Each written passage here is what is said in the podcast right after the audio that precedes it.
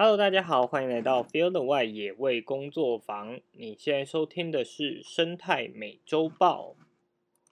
这个礼拜就是呃，想要做一点不一样的尝试啊，主要是因为也有一些新闻，就是让我觉得哎，可以拿出来做讨论。好，那今天想要讨论的是，哎，在大概二十八号的时候，有许多的动保团体去行政院，就是呃，算是抗议，希望要求说全面禁止掉兽夹跟吊子，但是在就是呃野生动物圈里面，却好像就是呃这个就是愿意助力的的声音却没有那么的高，那。所以今天就想要跟大家就是稍微聊一聊，一方面我们了解这个事件到底它为什么会发生这样的事情，跟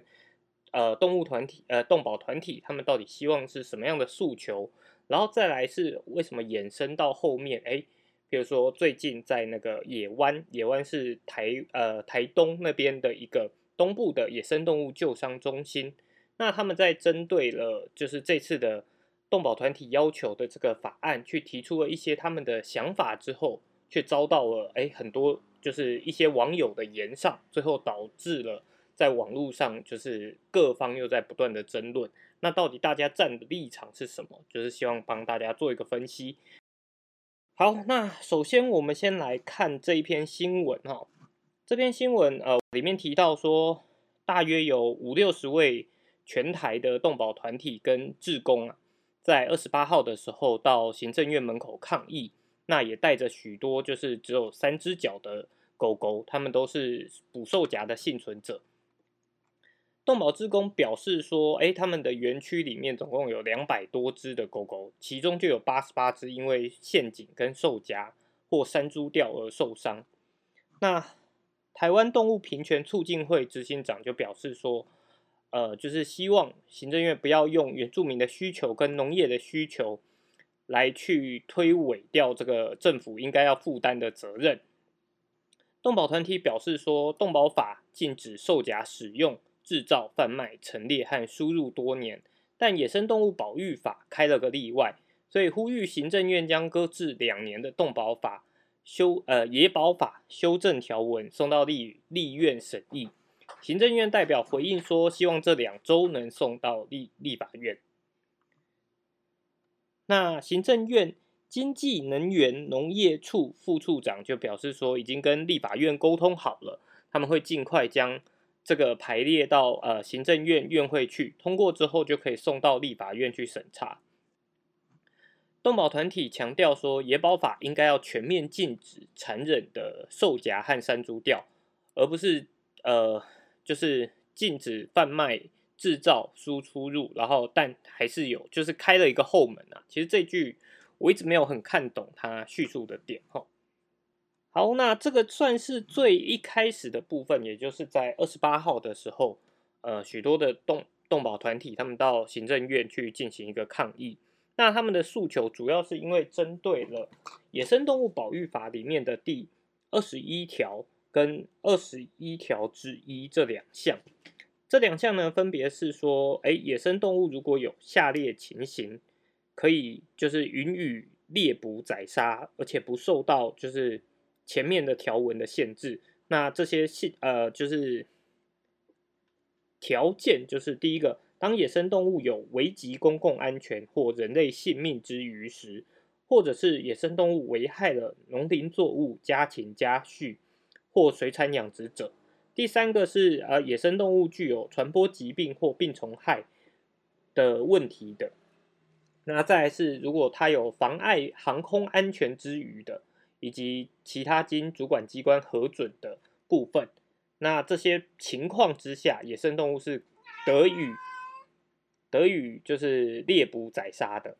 那二十一条之一呢，则是。台湾原住民族基于文呃传统文化祭祀而有猎捕宰杀或利用野生动物之必要时，不受到呃第十九条的限制。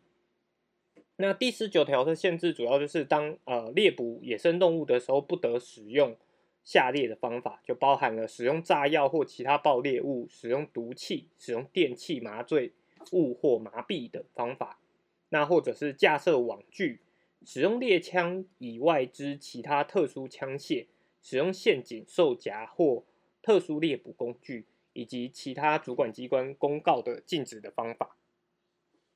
好，简单来讲，就是呃。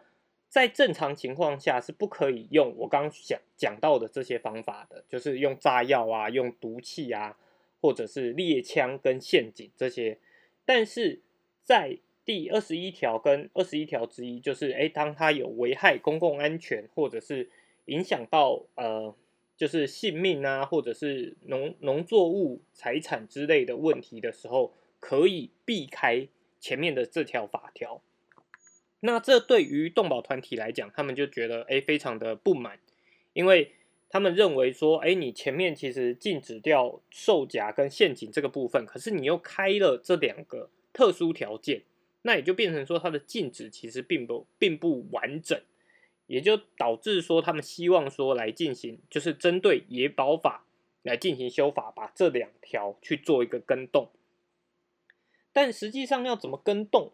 我个人是没有从网络上去看到，哎，动保团体到底他们的诉求是什么？那所以这也导致了，呃，在做野生动物保育的团体们，并没有这么大力的去支持、同步的支持这些动保团体。这其实也是一个呃很大的问题，就是在过去常常会讲说啊，动物保护跟野生动物保育好像是两个大族群。那就会变成说，哎，有时候动动物保护团体他们却积极推动的事情，好像野生动物圈却不积极去参与。那到底是为什么？跟呃，就是动保团体到底就是他们要的东西难道不对吗？那难道野生动物圈他们不就是不在意动物受到了受夹跟吊子这个问题吗？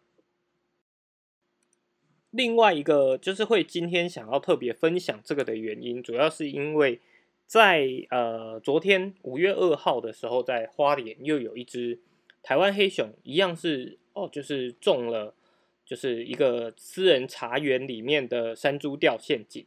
那所以这个新闻一出来，我相信对于呃动保人士，他们就会认为说。哎，你看，明明就明明就野生动物也在受到这样子的危害，那你到底为什么不把不把这个东西给禁掉呢？对啊，就像 Jimmy，你刚刚提到的，就是野生动物保护的人士跟动物保护团体的立场，他们他们那个立足点大概是差在哪边？你有有一些说法吗？还是？哦，以这次的事件，其实以呃，譬如说像野湾他们提出来的看法跟说法，主要是因为说，在呃，譬如说我们现在很明显就看到了，以山区的农民来讲，他就是有这个遭到野生动物侵扰的问题存在。可是，在我们没有配套措施，如何去协助他们解决这个野生动物侵扰的问题之前。我们只是一昧的就说我们要把兽夹、要把吊子给直接全部禁用，你只要使用了你就犯法。那在这个情况下，其实对于农民来讲，他会更更呃，就是他会采取的手段就会变得更加激烈。第一个，他使用接下来未来，他如果直接把兽夹跟吊子变成犯法的，那。未来他在使用兽夹跟吊子，你说兽夹跟吊子就可以直接不见吗？其实并不会，因为就跟呃，就以现在来讲，其实是不可以贩售兽夹跟吊子这些陷阱的。可是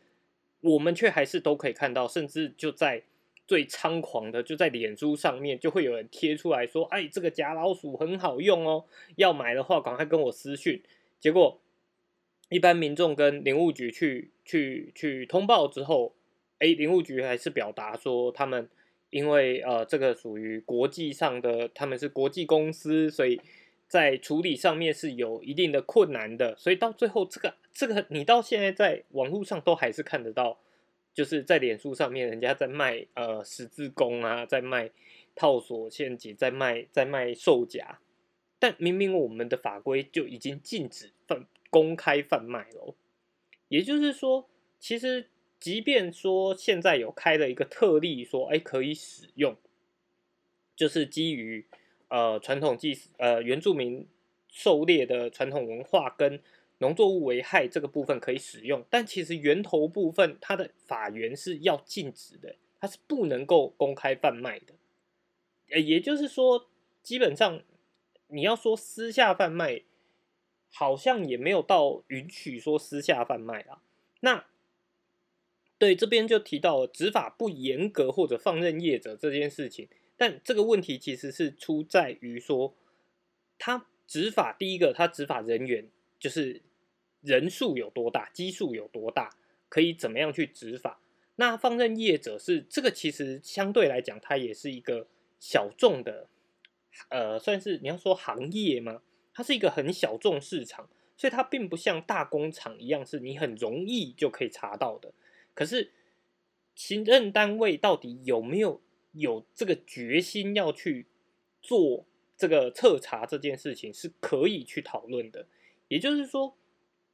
刚刚其实前面那个问题是：哎，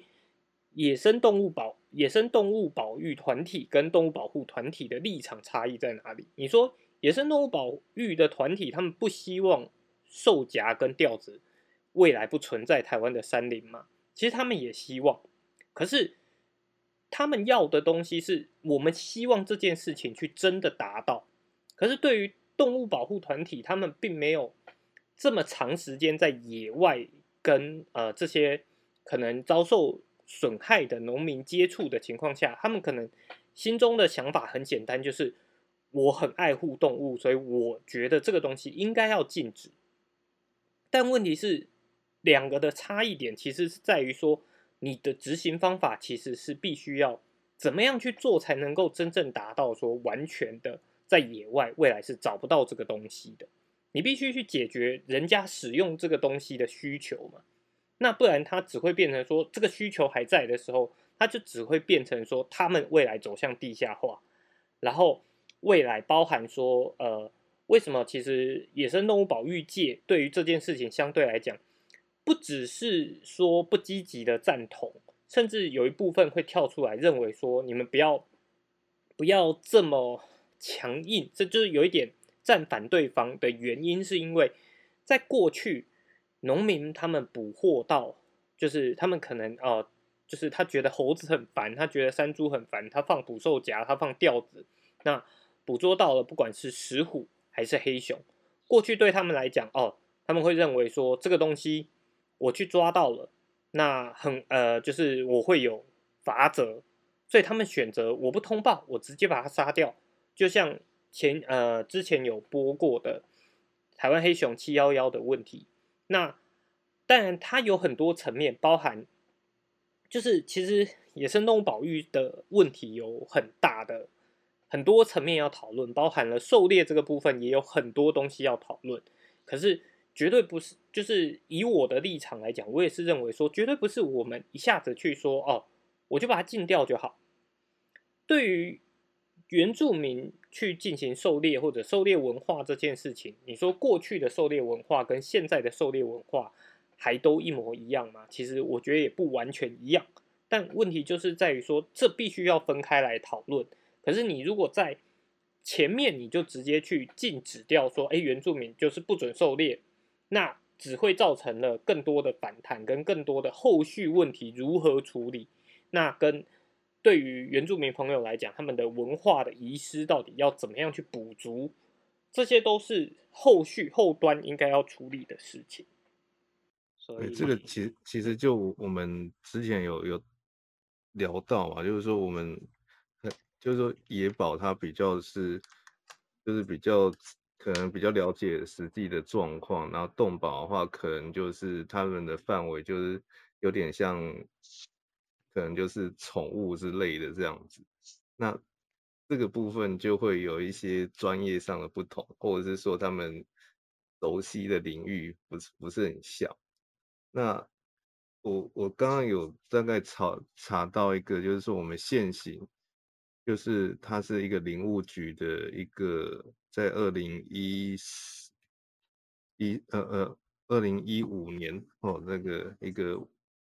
这个文件哈，就是有关农民使用兽夹防治野生动物危害家畜家禽案件的处理原则。那他们就是有有有提到啊，就是说。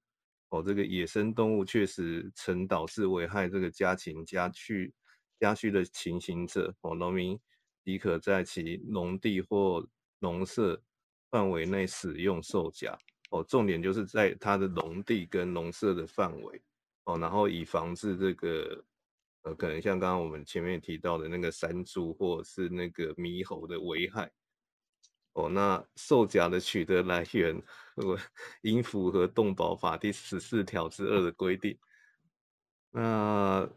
兽甲呢，不应捕捉之动物种类及属性，哦，例如野生动物或犬猫等人为管制的动物，而有差别性，因此无法确保使用结果为农民所预期防治之对象。哦，那为避免防治野生动物危害过程中误伤游荡犬猫等动物而违反动保法，请宣导农民，如果有前述因野生动物而确实危害家禽家家畜的行刑者，那其防治危害之必要皆属私有，呃呃私有呃那个情绪设的最小化合理范围内，呃依动保法第十四条之一的规定。向直辖市县市政府申请许可后使用兽奖，基本上这个是好像还是就真的你在你私人的领域哦，私人地你种植作物或者是养养这些什么鸡养养一些呃呃情绪的话，那这个就可以用售价，可是这个是需要去申报申请使用许可这样。其实应该这。可以拉回到另外一个更大的问题点，就是现在的法条非常的混乱，包含野保法其实很多年没有去做任何的调整跟修正，然后跟动保法现在又有很多的的地方是呃，你要说交交交互的，然后又又不清不楚的，包含你刚刚提到的呃野生动物造成。就是危害，结果他以动保法来去去去去审核的时候，其实就不符合动保法最前面的原则，因为动保法它在第一条的时候，它的呃第第三条它有去定义它里面的的的呃用词的定义，那它里面所提到的动物主要都是针对就是人为饲养或管理之脊椎动物以及猫犬。他特别还把猫犬拉出来，所以他就会变成说，其实法条上面野保法，我这边先先再拉拉一个另外一个话题，就是其实这个议题啊，在大概呃现在是五月嘛，大概三月的时候就已经有风声，就是知道说，哎，动保团体希望积极的来推动野保法修法。那那时候在出现这样的声音的时候，就哎很多做野生动物保育的人就。就必须应该是说，当时动物保护团体他们希望的是说，哎，呃，农委会林务局他们在做野生动物保育法修正的时候，应该要把野生动物，呃，不不，要把动物保护团体纳入这个一起讨论的的的与会人员。那对于研究野生动物，或者是基本上一直在从事野生动物调查的人来讲，就会觉得说。你今天林务局连把我们这些一直在做野生动物的人拉进去都没有的情况下，然后你一个做做基本上是原本都着重在动物保护的人要加进来去修改这个法条的话，那不是会变成说这条法条未来它也不是，就是它的专业性会会变得更更混乱。因为他基本上，他连原本讨论的时候，连把野生动物的部分拉进来的比例都很低。也就是说，其实野生动物圈也一直都知道野保法有很多的问题，包含它的法则很轻，像包含狒狒的事情，然后狒狒事情出现之后，然后林务局才积极的在最近哦通过说，未来动物如果有异逃，然后没有通报的话，要提高它的罚款金额，而且捕捉的费用要由就是异逃的单位出。这也是到狒狒事件出来之后才去做调整的。那野生动物保育法其实在近期是有讨论说，希望来做一次大的调整。也呃，所以在之前林务局其实也有找了许多的，就是这样子，因为呃野生动物呃就是动保团体他们希望参与嘛，那遭到呃野保团体跳出来去骂说，你农委会不要随便的去答应说，你应该是你要请公众参与，这是一定要的，而且你应该要请就是一直在做这方面的人积极参与，至少比例上。你当然可以邀请动保团体一同来参与，一同来讨论，但是你比例上不能因为做呃，就是对于动物保护了解的人比较多，他们的声音比较大，所以你就把他们变成了是大群体，而把原本一直在做野生动物的人变成了小群体。所以林务局也稍微有听到，所以也对于野生动物保保育圈的老师们示出了善意，去召集了大家，希望做一次。大的调整，但是目前讲实在话是啊，大家大概提出了一些我们已经看到的问题之后，后续是行政院这边，就是行政单位他们要去出一个呃，他们行政院版本的修法。那同时民间团体就是啊，我们在做做也是其他人可能会去讨论出一个民间版本。然后再由呃再交由立法委员，让立法委员在就是让希望立法委员把民间版本变成所谓的立院版本，立法院的版本，那用立院版本跟行政院版本两个去做一个碰撞跟呃协商，到最后哪些条文是就是去去做出一个哦大家都同意，然后大家都可以的版本。可是这过程至少以我来看，它就不是一件这么简单的事情。那在这次新闻里面，就是为什么？其实有时候常常会讲说啊，譬如说我讲到的，我们的最终目标都是希望售夹这个东西越用越少，甚至大家可以不要用最好。但问题就是，啊，农民他就是在乎他的损害。如果今天大家都可以放很宽心，就是啊，农民的果子被吃了没关系，都市人会。会哦给予怎么样的补偿，所以农民也不在乎了。那被吃就被吃了的话，等于他们这个需求没有了的话，那当然大家就可以不要用。问题是这个需求还存在的情况下，只是单方面的去做马上的禁止，就会导致后续的很多配套措施没做好。那所以也就演变出来，现在在网络论战上的时候，其实我很就是我自己看了，我会觉得很难过的是。包含支持，就是呃野生动物这一派，就是希望说你不要什么东西都马上全禁的这一派的人，也很多人的论点就会直接拿别的论点出来，比如说他们就会直接针对说，哎，那现在流浪猫犬在野外对于呃就是野生动物造成的危害，你怎么不不以这个为优先目标？可是。这其实就会一直导致说，哎，我们明明在争论 A 的这个东西的时候，然后你拿出来说啊，你 B 也没做好，可是这对于 A 这件事情并不会去做很好的改善呢，它还是会变成说 A 的问题还在，然后你现在又讨论到 B 的问题，所以其实开这样子的一个讨论房，就是希望大家了解说，我们的目标其实是一样的，可是为什么？为什么？我们不觉得要马上用这么强硬的态度，就是很多时候其实很多议题都会变成说，在那个当下很强烈，可是后续呢？譬如说拿一个现在就已经看到一个没有配套而导致的后果，叫做禁止安乐死这件事情。那当然，对于民众来讲，当初十二月出来的时候，很多大部分的民众。也都会第一时间，我们看到这样子的讯息，就是当哦，流浪动物它可能超过一段时间没有被认养，它可能要面对安乐死这个问题的时候，大家心中都是不舍。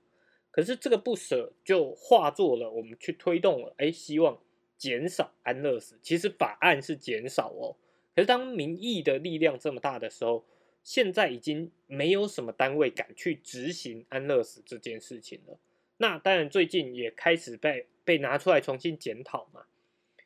那拉回到拉回到当时的时空背景，你说动保团体跟呃野保团体他们在想要的目标是什么？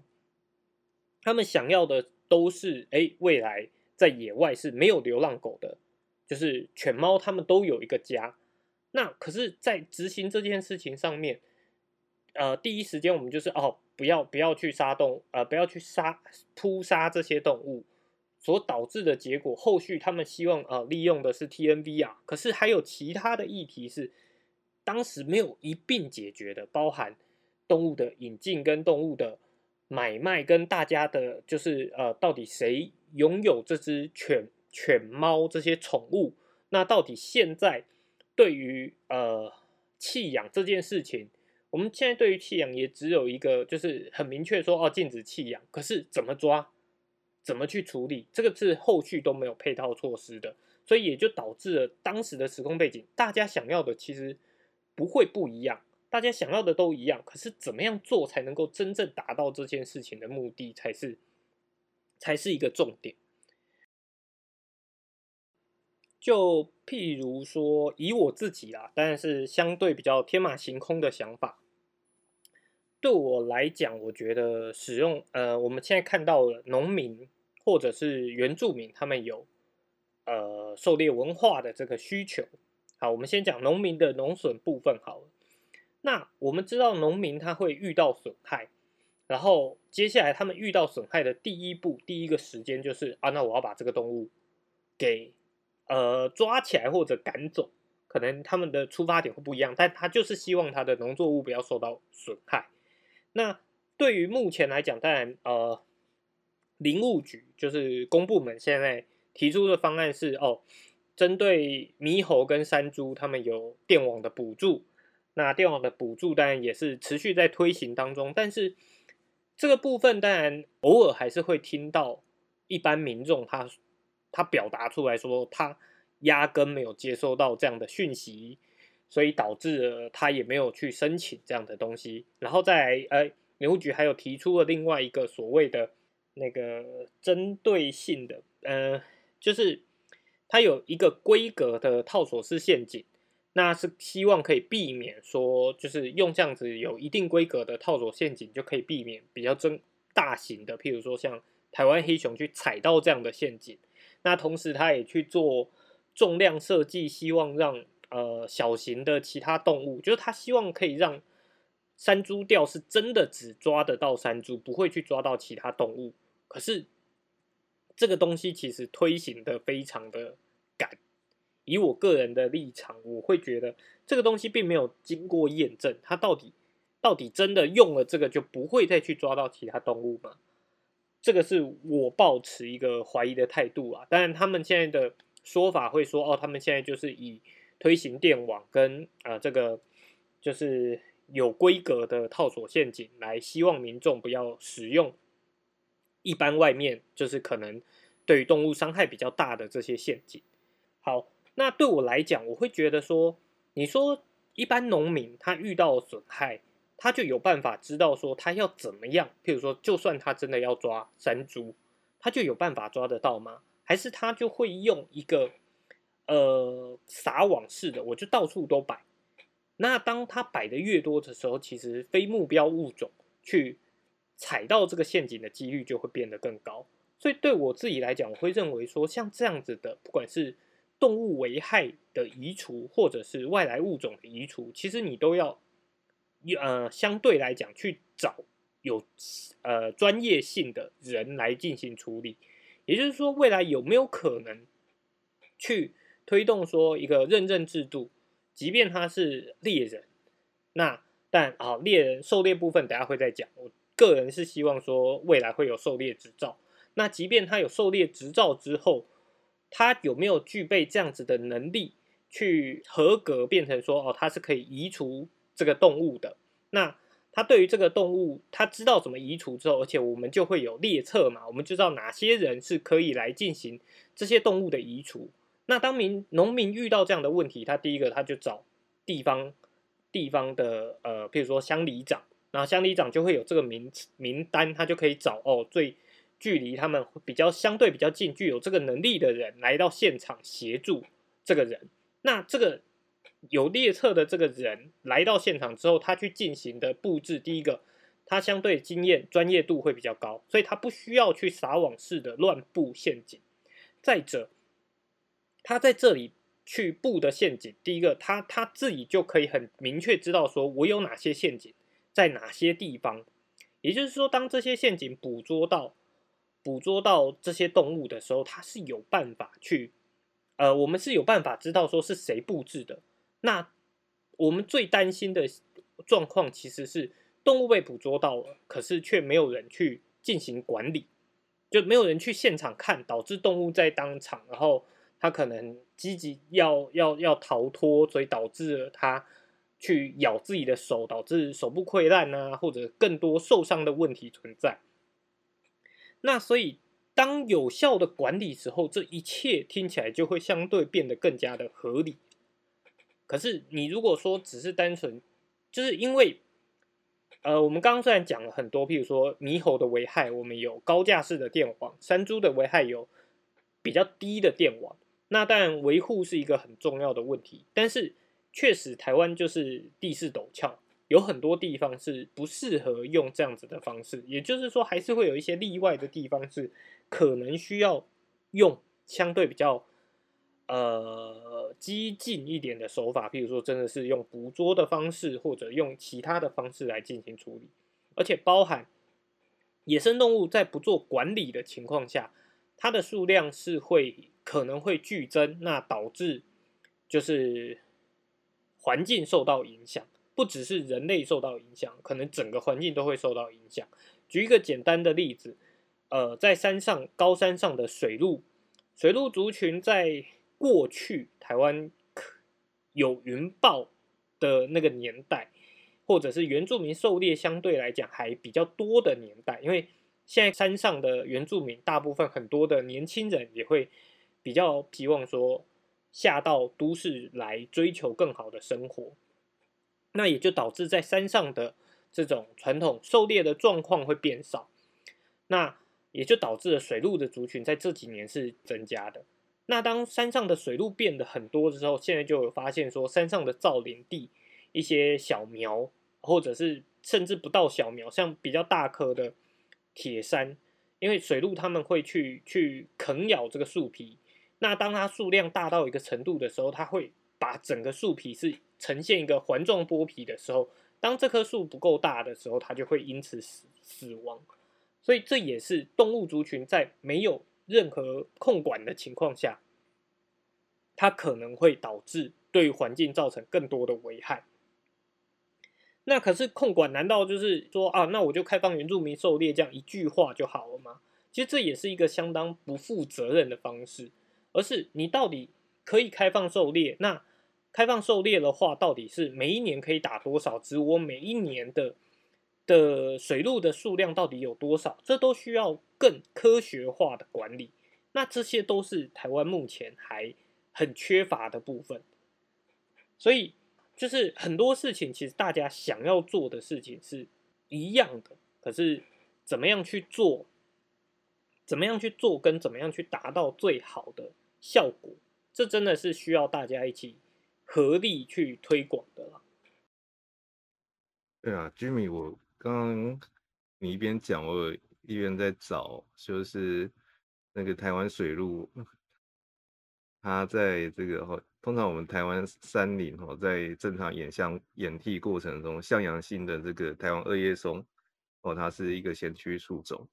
那耐阴的台湾铁杉和冷杉的幼苗。我需要在那个二叶松森林的底下，哦，然后再取逐渐的取代。那可是，在水路哦，它这个是一个这个因子，它在介入哦，就是在啃树皮的时候哦，然后这些这个森林的发育的终点哦，可能就是以二叶松为主的森林，而不是呃像铁山或是冷山的那个森林这样子。我不知道，就是说这个影响对于台湾的那个呃整个山林的林相啊，或者是说所谓我们比较以人为出发点来讲的，像那个土石流、水土保持之类的，会不会有什么直接的影响？不过这个有点发散啊，哦，是没关系，反正刚好有问到，我们就就顺便聊嘛。那但以台湾二叶松来讲，它还是台湾原生物种啦，所以它在就是会变成说它，呃，你说对于土石流什么的状况，我觉得倒不会那么及时。可是我们都知道说，当一个环境里面是物种数量越多。它的呃生物多样性越高的时候，它的稳定度会越好。那它当它变成一个某一个族群特别多的时候，这时候就很有可能，假设突然引呃突然发生了一个二叶松的某一种疾病，就是二叶松他们自己的树的病病的时候，它可能整片林子就会同时的受到影响而感染而死亡。那当同一一大片林子同时间死亡，就可能对环境造成不一样的冲击存在。所以，这是我能想到，就是我们当然整体做做呃保育环境保护来讲，我们都是希望物种的的多样性是能够维持在它稳定的状态下啦。就是简单来讲，其实大家想要的目标是一样的。那可是，一般民众可以怎么做？嗯，当然就是希望说，第一时间我发起呃跟大家聊这样的主题，最希望的就是大家要站在一个相互的立场。呃，但你的你的生活历程，你的所了解的一切，都会第一时间可能会让你觉得说啊，呃，售夹这个东西就应该要直接禁止，呃，就是全面禁掉。那可是，当有另外一方的声音出来的时候，就是希望大家是可以花一点时间，跟花一点力气去思考对方的出发点是什么，用一个相对和善的沟通方式去了解不同立场的人他们的目标是什么，跟大家到底想要达到的最后终点是什么。因为如果只是就是各种不断的争吵，然后各种不断的包含。呃，我自己看到网络上的留言，都有部分的人可能会去责骂说，呃，譬如说责骂野湾他们的动物野生动物救伤中心，去说啊，他们就是为了要赚钱，所以才就是才不让大家把兽夹吊子给禁止掉。这个其实是一个非常令人难过的指控，因为对于野湾的成立，如果就是有关心的朋友就会知道，它也是一个相当困难的，好不容易才产生的一个在东部的救伤团呃团队。在过去，在呃花莲、台东，如果有动物受伤，包含台湾黑熊或者是穿山甲或者是水鹿这些动物受伤的时候，它都必须要远，就是大老远的一路经过南回公路送到屏东，才有办法去进行救治。可是很多动物，它在受伤的情况下，它又被人，就是人是想要送它去急救，结果导致了他在呃人要去抓它的过程中，或者人就是抓着它的时候，他在一个紧迫的状态下，他没有办法熬过那么长的路程，所以最后这些旧伤很多可能都以失败而去去结束。所以对于野湾来讲，他们很积极，他们也积极的去争取这些经费，去成立这样子的一个单位，然后也在这个单位之下，他们也积极的去做好，就是野生动物的各种救伤。可是基于这个，我刚刚其实讲了，你说野生动物圈真的不希望外面山林里面没有兽夹跟吊子吗？其实真的没有，没有一个单位会跟你讲说，他的理想世界里面是仍然有。兽夹跟吊子的，可是因为我们就活在一个很现实的世界，就是这些人在使用这些工具的时候，他是有这个需求的。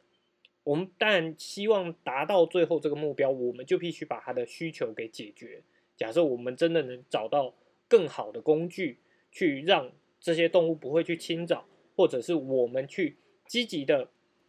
推广原住民的狩猎文化，去找回他们的传统文化。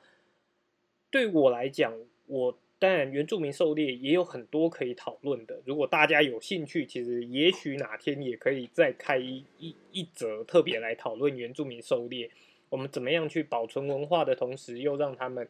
不会觉呃，就是让他们是觉得骄傲的，但是对于动物的的影响又是最低的。这当然是可以额外讨论的，对吧？那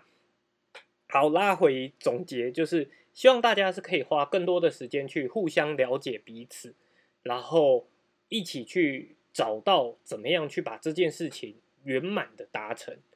那当然，呃，我我必须讲，以我的立场，我也看到了许多许多可能，嗯，你知道说阴谋论一点的很多的，呃，也不要讲很多，就是有一些团体也许会用一个比较深，就是去。创造一个声量的方式去获得关注，那